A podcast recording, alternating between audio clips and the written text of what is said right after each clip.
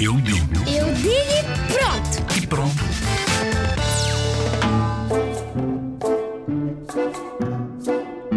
Ser corajoso é não ter medo de nada. É não ter medo e enfrentar as coisas.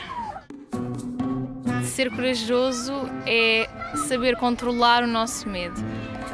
Ao contrário do que as pessoas pensam, que ser corajoso é ah, não ter medo, eu acho que é saber controlar o nosso medo.